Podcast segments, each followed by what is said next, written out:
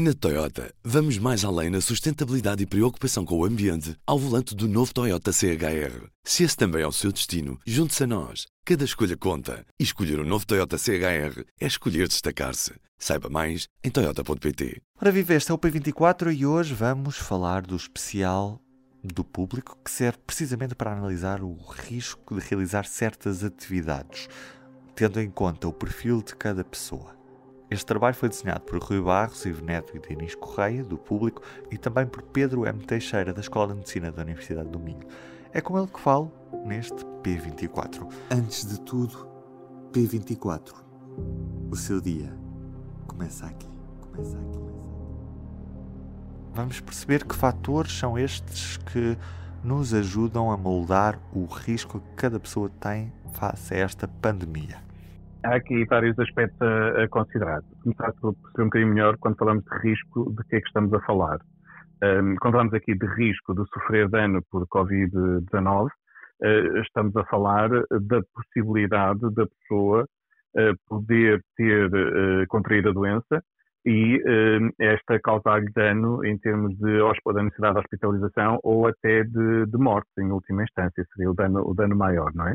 E, portanto, nós temos da literatura um conjunto de indicadores que nos sugerem quais é são os, os, principais fatores de risco que contribuem eh, para esta possibilidade de uma pessoa contraindo a doença poder ter eh, uma hospitalização, o que poderá ter eh, sequelas eh, na saúde da, da pessoa eh, ou até morte.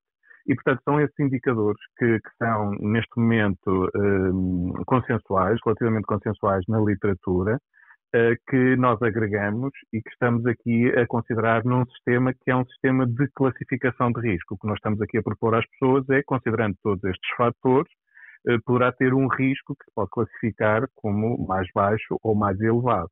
Portanto, não há aqui nenhum tipo de cálculo de probabilidades. Este não é um modelo preditivo. Nós não temos acesso a um conjunto de dados clínicos da população portuguesa que nos permitissem desenvolver um modelo matemático de probabilidades.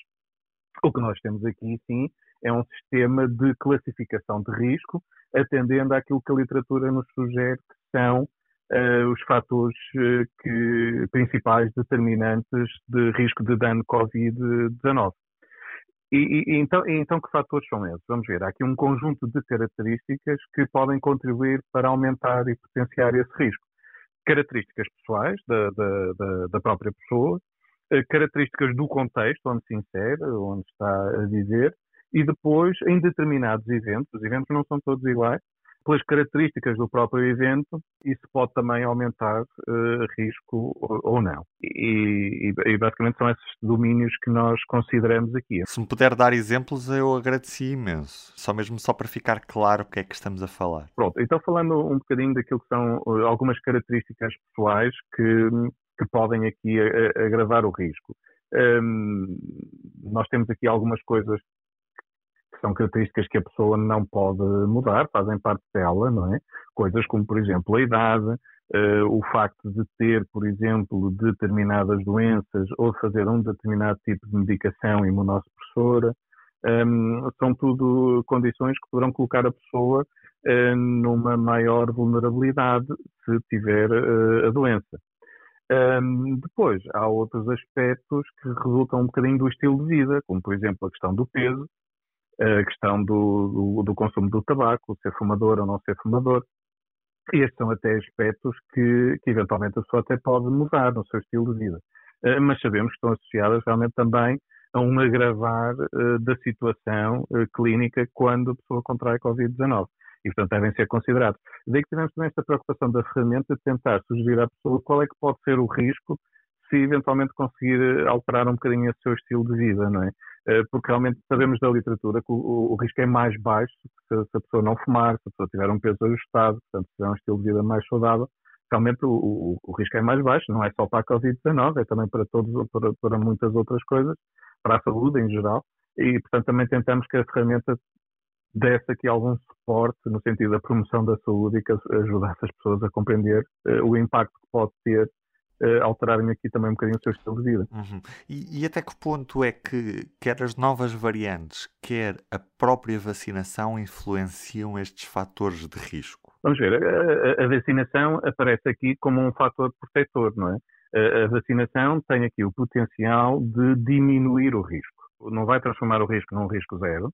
Sabemos que as vacinas não têm uma efetividade a 100%, têm uma efetividade mais baixa, poderá rondar os 80% a 90% após 14 dias da segunda dose.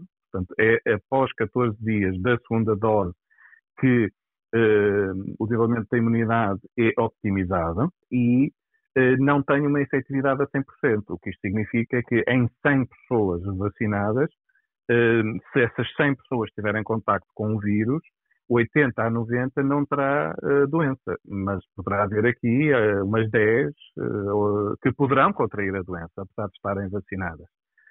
no entanto, os, os, dados também sugerem que nessas 10 o impacto da doença também tenderá a ser menor.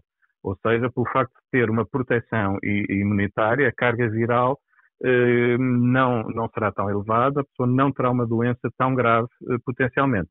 O que não significa também não possa acontecer, não é? Com alguma surpresa, não as pessoas veem, mas uh, há casos relatados de pessoas que foram vacinadas, tiveram doença e morreram. E, efetivamente, isso pode acontecer, porque as vacinas não funcionam a 100%.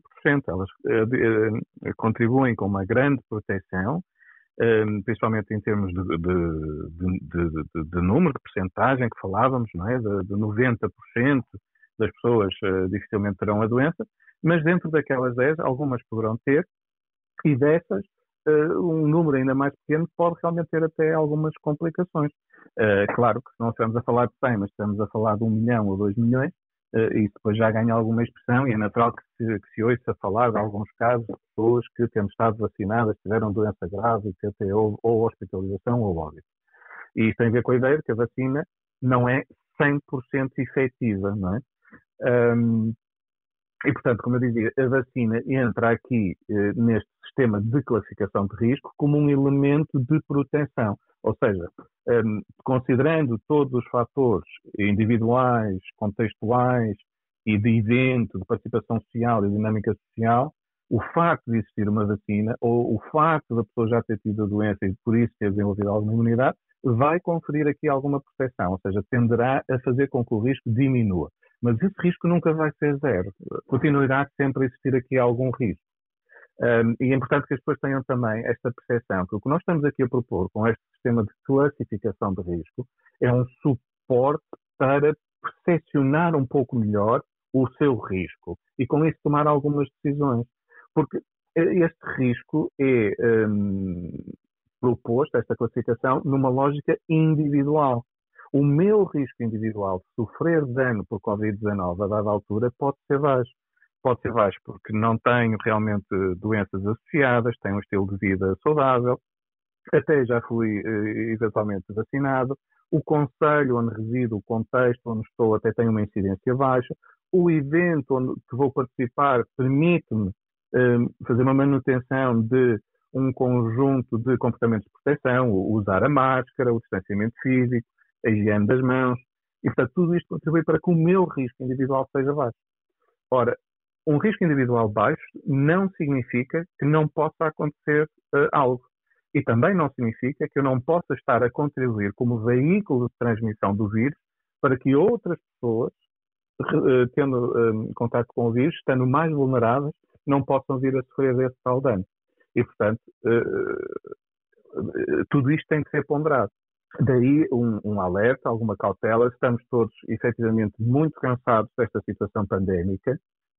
Demora, o, podemos considerar que realmente tem muito tempo, mas nas situações pandémicas anteriores, se olharmos para aquilo que foi a chamada gripe espanhola em 1918, a situação pandémica durou dois anos até se transformar numa coisa endémica, não é? E, portanto, isto leva o seu tempo, realmente, e, e não estávamos, se calhar, suficientemente uh, alertados, uh, preparados psicologicamente para a ideia de que, uh, passado um ano e meio, apesar de já termos um, um, processo de vacinação em curso, ainda estaríamos um, a ter necessidade de ter todas estas precauções, não é? Um, realmente esta preparação de que poderíamos estar aqui onde estamos neste momento, se calhar não foi suficientemente preparada em termos de comunicação de risco, mas ela não é necessariamente surpreendente, não é? Era, era de alguma forma previsível tudo isto que estamos aqui a dizer. E o que acontece agora com as novas variantes é que ela, não há nada uh, na, na, literatura e nos relatos clínicos e epidemiológicos uh, de, de, outros países, uh, da Organização Mundial de Saúde, que nos sugira que estas novas variantes tenham características que alterem os fatores de risco ou de proteção que estamos aqui a considerar neste sistema de classificação. O que há de novo nestas variantes é que elas têm um, um, uma taxa de, de, de, propagação, de infecção, se quiser, superior às outras. E, portanto, o que nós vamos ver é uh, um número de casos aumentar, mas sabendo que as populações mais vulneráveis já estão mais vacinadas, já estão mais protegidas, a relação entre o número de casos de infecção para o número de casos graves que requerem hospitalizações vai ser diferente daquilo que foi no passado. E, portanto, para cada mil pessoas infectadas, nós tínhamos um determinado número de pessoas hospitalizadas. E agora esse número tenderá a ser mais baixo. Teremos menos pessoas hospitalizadas, mas vão continuar a existir.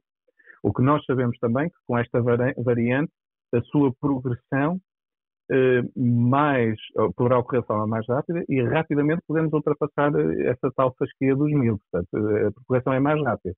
E, portanto, este balanço entre ter mais casos, mas que requerem menos hospitalizações, e uh, tentar perceber uh, até que ponto é que isto poderá ou não condicionar a resposta em termos de cuidados de saúde, uh, que é o grande problema desta pandemia, a forma como ela pode sugar recursos, entupir o sistema de saúde nas urgências, nos cuidados intensivos, nas hospitalizações, e levámos a uma situação de ruptura que foi onde estivemos muito próximos em janeiro.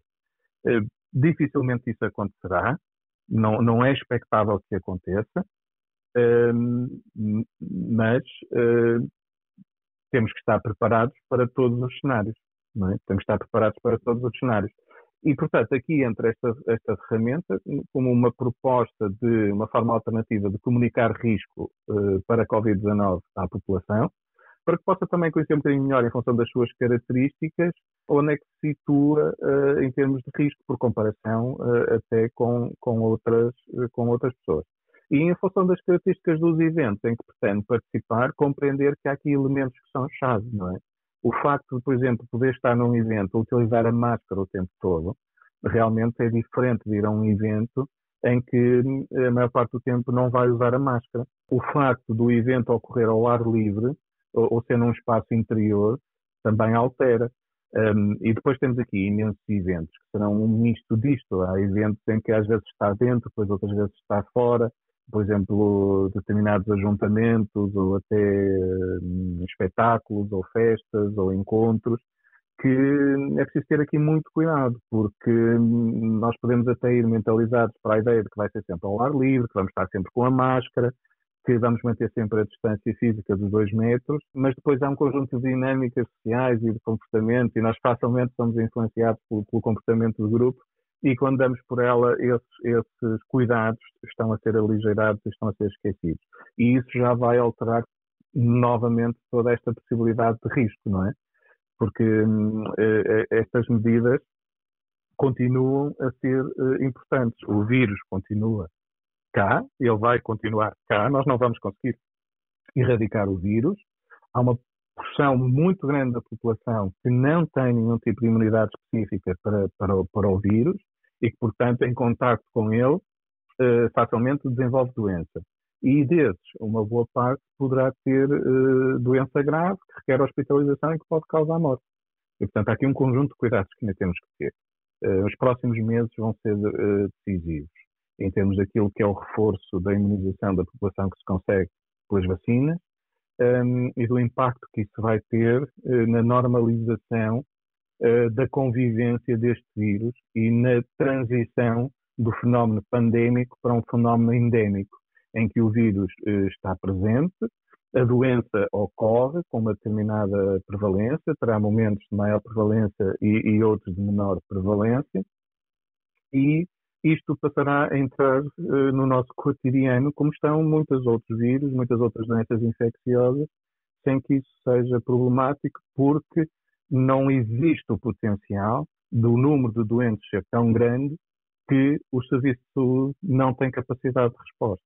Isso vai eh, deixar de acontecer. Quando isso deixar de acontecer, nós estaremos mais numa situação de pandemia, passaremos a estar naquilo que designamos numa situação endémica, em que há uma doença infecciosa, um vírus que circula na, na comunidade, com, com, até com algumas características, alguma sazonalidade. Sabemos que quando, quando, quando as pessoas estão mais fechadas dentro de portas, e isso tende a acontecer mais no inverno, os espaços não são arejados, há um contacto mais próximo, há uma acumulação da carga viral no ar que é respirado uh, dentro desse espaço fechado e, portanto, o número de casos uh, aumenta aí. Já, não será, desse ponto de vista, diferente do que são uh, com outros vírus que causam infecções respiratórias. Portanto, esta é a situação que temos. Bem, já agora vamos testar a ferramenta, com ou sem vacina, o que posso fazer em segurança no meu conselho. Vou meter os meus dados.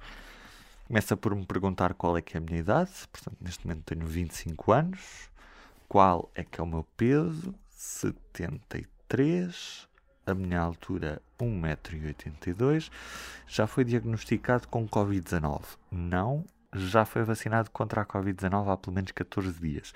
Também não, ainda não abriu para a minha faixa etária. Depois tem alguma destas patologias e aparece uma série de doenças, entre elas uh, hipertensão, diabetes, uh, doença renal. Não tenho nenhuma destas, portanto vou assinalar hipótese nenhuma doença. Faz alguma medicação imunossupressora? Também não. E também não sou fumador. Depois pergunta-me o conselho em que resido e qual é que é a atividade que pretendo realizar. Por exemplo, uh, vou a um jantar e pergunta-me: o jantar vai ser realizado no interior de um edifício? Sim, vamos imaginar que sim. Vou jantar com um grupo com mais de 10 pessoas? Não, são menos de, de, de 10, vamos imaginar. É um jantar de grupo em que as pessoas vão cantar ou gritar? Eh, penso que não. Meus amigos são bastante tranquilos.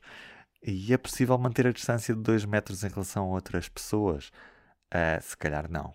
Vamos ver o que é que ele me dá. Ele aparece a gerar o seu relatório de risco, aparece incidência no meu conselho e diz: combinando todos os fatores, o meu nível de risco é médio-baixo. Contudo, e aqui tenho de citar o que diz no, no texto, não posso esquecer de que posso estar exposto e também posso ser um agente de transmissão do vírus para outras pessoas. Mantenha as recomendações de segurança, como lavar as mãos, usar máscara e manter a distância física. E do P24 é tudo por hoje. Eu sou o Ruben Martins. Bom fim de semana. Até segunda. Já agora, pode 10. Código de desconto nas assinaturas. Pode 10. O público fica no ouvido. Na Toyota, vamos mais além na sustentabilidade e preocupação com o ambiente ao volante do novo Toyota CHR. Se esse também é o seu destino, junte-se a nós. Cada escolha conta. E escolher o um novo Toyota CHR é escolher destacar-se. Saiba mais em Toyota.pt.